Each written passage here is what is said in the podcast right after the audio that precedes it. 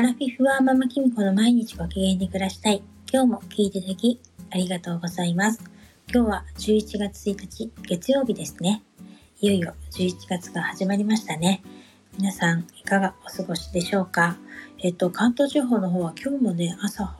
あの地震があったんです。なんか最近ちょっと多いですよね。なんか携帯のあの音がですね、緊急地震速報の音がすごくけたたましくて、朝からね、すごくなんか嫌な感じでした。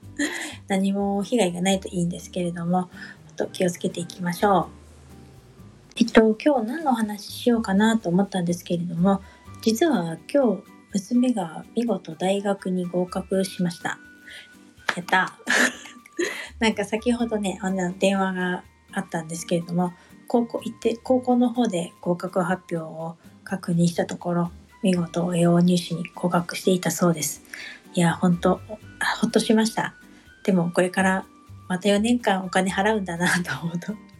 ちょっと、うんって思っちゃいますけれども、ともかく今日はお祝いをしたいと思います。えっと、その今日合格した娘のことを今日お話ししたいと思います。娘がですね、この合格発表が出るまでによく言ってたのが、なぜ自分だけうまくいかないんだろうかということです。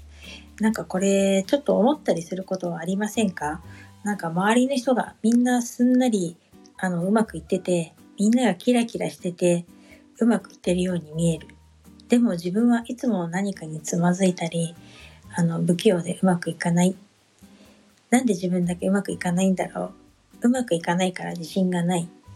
だから受かる自信がないっていうことをですね あの彼女はずっと言ってたんですね。というのもあの高校入試の時はですねおそらく受かるだろうって言って怒っちゃったんですね。そして今回の栄養入試の前に指定校推薦の試験もあったんですけれどもその選抜からも彼女は多分受かるはずだったのになぜか落ちちゃったんですよね。もちろんまあそれより彼女より上に成績が良かった子がいたから落ちたんですけれどもあのそんな感じでいつも自分はうまくいかないって言ってたんですよ。一方なんか彼女にしてみるとその周りの友達はちゃんといつもみんな受かるっていうかすんなり希望が叶ったり苦労してないように見えるそうなんですね。まあね確かにこれね自分も思ったりしたんですよ。ていうか時々思っちゃいますやっぱり。なんで自分だけこんな不器用でこう回り道ばっかりしてるんだろううまくいかないんだろう要領力もっとできないんだろうかって悩むんですよね。だけどやっぱり自分も悩むんで、娘に言われた時に、すぐに答えが出なかったんです。でも、あの、冷静に考えてみるとね、何にもない人なんていないんですよね。みんな、こう、涼しい顔をしてて、うまくいってるように見えて、見えないところで苦労してたりとか、それなりにいろいろ大変なこととか、あるんですよね。うん。娘だけじゃなくて、どんな人にも、もちろん私にもありますし、お友達にもみんなあると思うんです。ただそれが娘の目には映らない。あの周りの人には見えないところで苦労してるとか、もしくは苦労してるってこととか大変だって思ってることを感じていないっていうだけで、実はみんなそれなりにいろいろあるんですよね。だけど、やっぱり自分が余裕がないと、自分だけ大変ってつい、うん、言い方悪いですけど悲劇のヒロインみたいに思っちゃうんじゃないかなって思うんです。だから